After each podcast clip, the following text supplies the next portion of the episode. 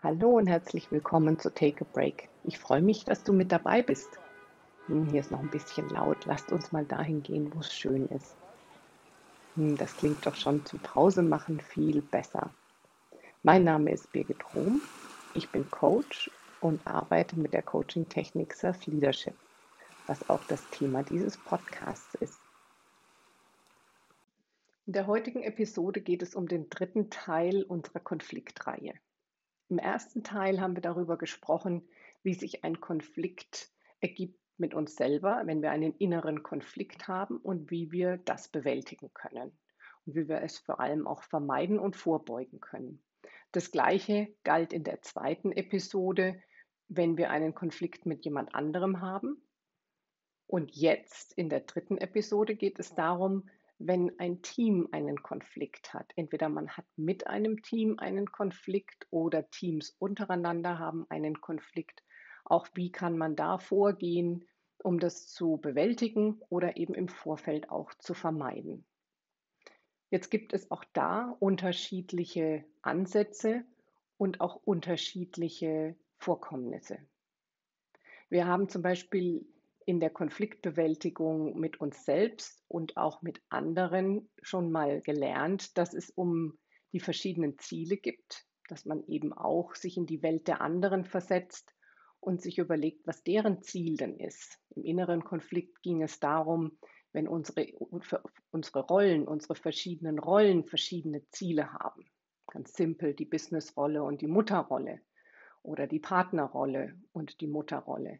Auch da fängt es schon im Kleinen an, dass wir unterschiedliche Ziele haben und wie wir das auf einen Nenner bringen können, ohne dass ein Konflikt entsteht. Genauso, wenn wir in einem Zweiergespräch sind, ist auch nicht immer gegeben, dass man ein gemeinsames Ziel hat. Deswegen ist es wichtig herauszufinden, was ist denn das Ziel? Was sind denn die Needs, die ich habe, um dieses Ziel zu erreichen?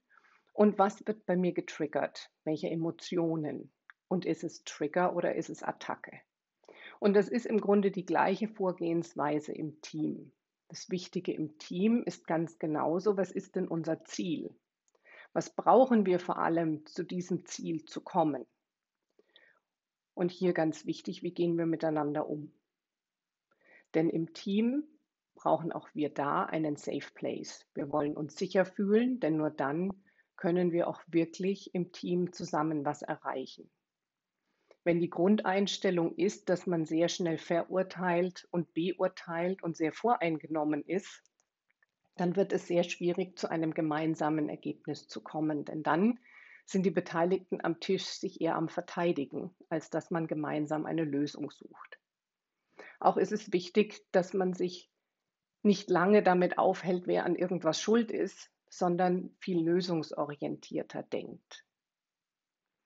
Aber bleiben wir mal bei dem, wie man miteinander umgeht. In einem Team ist es ganz wichtig, wenn man zum Beispiel jetzt ein Brainstorming zusammen hat, dass man mit Wohlwollen und Interesse aufeinander zugeht und mit Wertschätzung. Wenn ich diese Atmosphäre in einem Team schaffen kann, dann habe ich am Ende Mitarbeiter oder Teammitglieder, die sehr produktiv, innovativ und kreativ sind.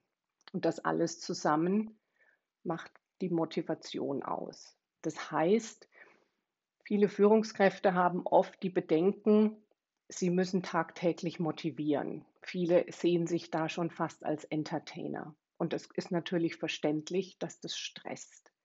Und so muss es gar nicht sein, denn viel wichtiger ist es, wie das Team miteinander umgeht. Und das kann ich als Führungskraft auf jeden Fall steuern, denn diese Atmosphäre kann ich schaffen.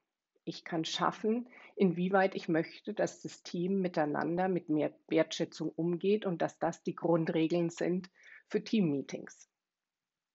Das heißt, dass keine Augen verdreht werden, dass nicht laut über den anderen gelacht wird, dass jemand hochgenommen wird auf eine gewisse Art und Weise, beleidigt, beschämt oder eben schon alles zum Scheitern verurteilt wird. All diese Voraussetzungen führen dazu, dass Mitarbeiter sich nicht mehr einbringen. Dass man ruhig bleibt, weil man das Gefühl hat, ah, es wird gelacht, die Frage mag vielleicht doof sein, interessieren tut es vielleicht sowieso keinen oder es entstehen sogar Konflikte. Also ist es verständlich, dass man in dem Moment ruhig bleibt. Was ganz wichtig da auch ist, ist eben auch Emotionen einzuladen. Emotionen sind nicht dafür da, dass sie vor der Tür bleiben, denn auch gerade in einer Teambesprechung kann man durchaus für seine Emotionen sprechen. Wenn man wütend ist, kann man für die Wut sprechen und kann sagen, das hat mich schon sehr geärgert. Ich würde gerne das und das ändern, damit das in Zukunft vermieden werden kann.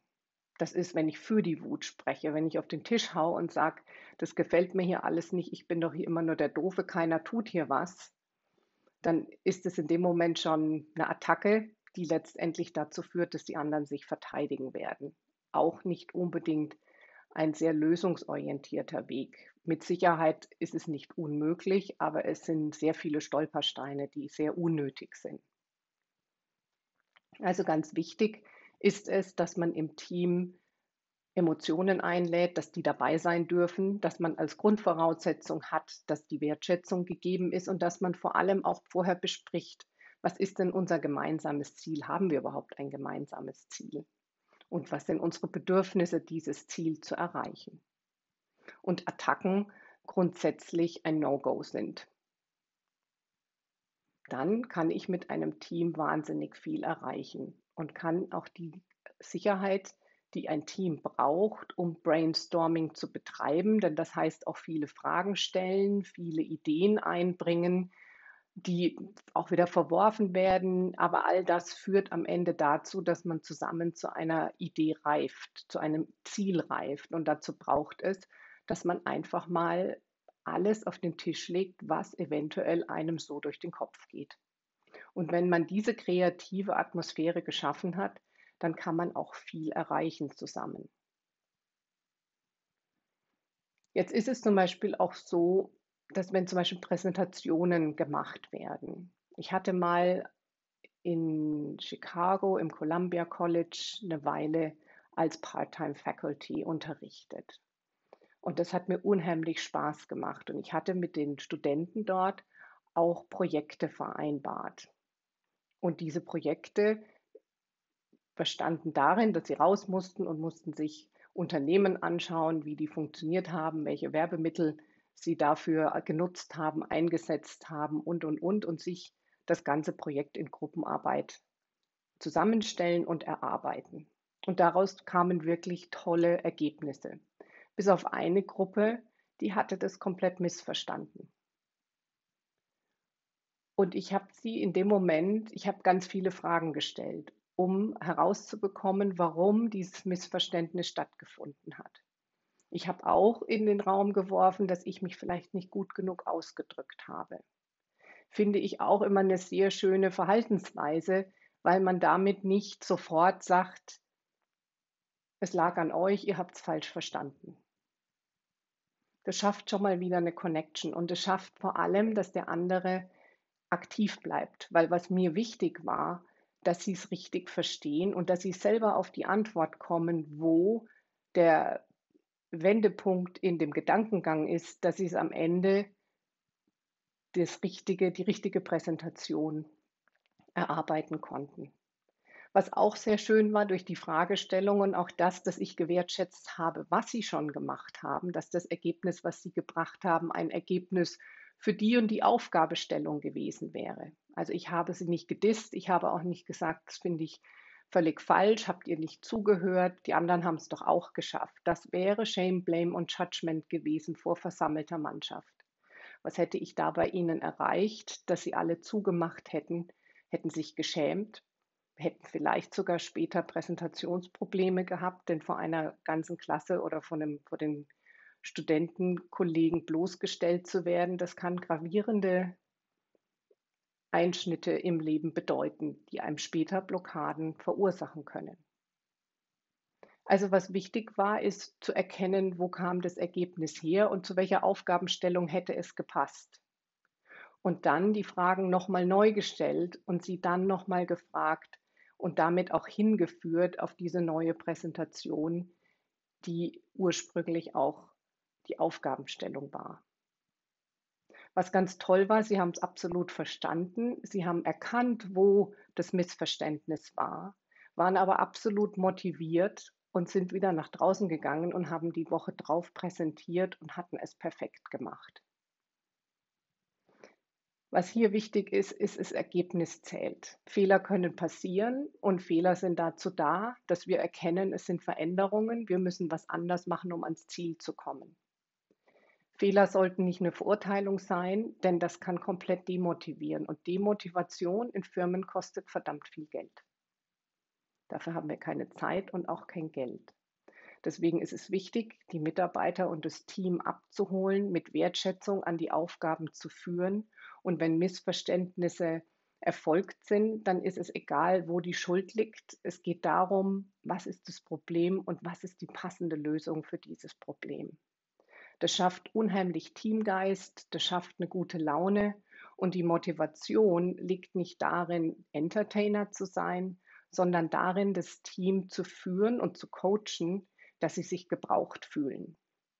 Und dass jeder auch seine eigene Expertise spürt, dass er weiß, dafür steht er auf dem Feld.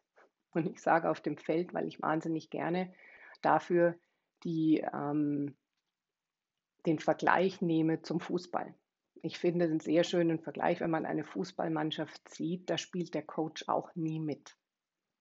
Da gibt es Stürmer und Verteidiger und ich gehe da auch gar nicht näher drauf ein, denn das hat jetzt nichts damit zu tun, dass ich mich im Fußball auskenne. Das ist es bei weitem nicht, sondern es geht mir eher darum, um die Teamaufstellung, um das, dass jeder seine Position hat und dass ein Tor geschossen wird am Ende. Und dafür braucht man sehr gute Pässe und Spieler vor allem, die in ihrer Expertise, ihrer Stärke auf der Stelle stehen, auf der Position, in der sie am besten sind. Und der Coach ist derjenige, der sie coacht, dass sie auf ihrer Position auch die beste Leistung und Ergebnis bringen und vor allem auch im Zusammenspiel.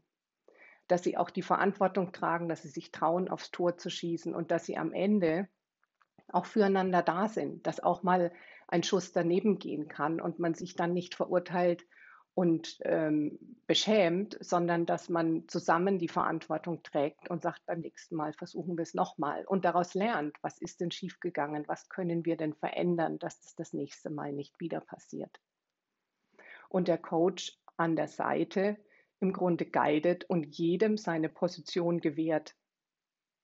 Und deswegen ist es ganz wichtig, dass Mitarbeiter auch in ihren Positionen Entscheidungen treffen dürfen und vor allem das Gefühl bekommen, gebraucht zu werden. Deswegen viele Fragen zu stellen an die Mitarbeiter bedeutet nicht als Führungskraft nichts zu wissen oder nicht das Knowledge zu haben, sondern es bedeutet als Führungskraft das Team zu motivieren, nämlich darin, ihnen Fragen zu stellen, die ihrer Expertise entsprechen. Und selbst da ist nicht die Voraussetzung, dass alles gewusst werden muss. Denn wir sind alles Menschen und wir wissen viel mehr nicht als das, was wir wissen.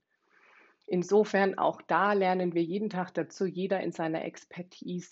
Und auch da ist es wichtig, dass Fragen gestellt werden dürfen und dass wir uns auch da jeden Tag weiterentwickeln und weiter lernen. Jetzt Frage an euch, wie geht es euch denn so, wenn ihr in Team-Meetings seid? Wie fühlt ihr euch denn da? Habt ihr das Gefühl, das ist ein Safe Place? Ihr könnt reden, ihr könnt sagen, ihr könnt brainstormen oder merkt ihr, dass ihr euch zurückhaltet? Wie geht es euch als Führungskräfte? Habt ihr das Gefühl, euer Team empfindet einen Safe Place und ihr habt eine gute Grundlage miteinander zu diskutieren, zu brainstormen, Aufgaben anzugehen?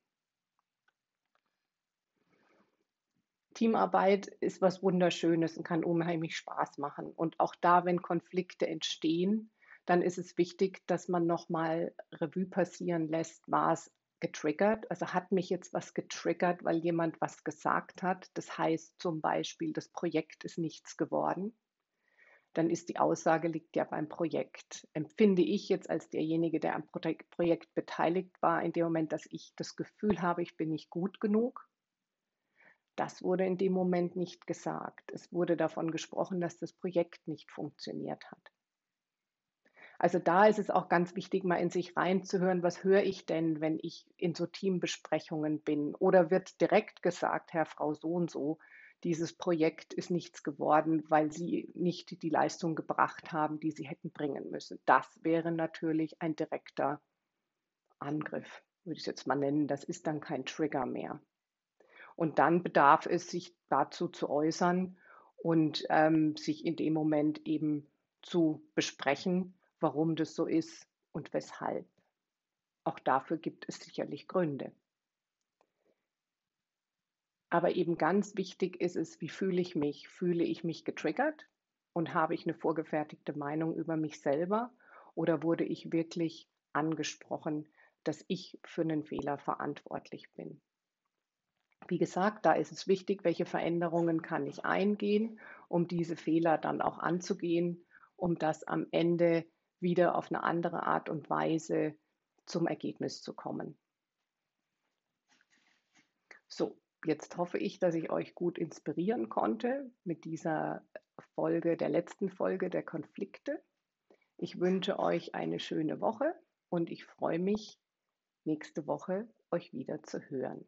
Wenn ihr in der Zwischenzeit mal reinschauen wollt, dann schaut bei www.mediocoaching.com oder über Instagram, LinkedIn oder Facebook. Und wenn ihr Interesse habt, auch Self-Leadership in einem Workshop mal zu lernen, dann meldet euch gerne und schaut mal auf die Academy-Website von mir bei Medio Coaching. Und wenn ihr Fragen dazu habt, meldet euch. In diesem Sinne, ich wünsche euch eine schöne Woche. Bis dahin, liebe Grüße, tschüss.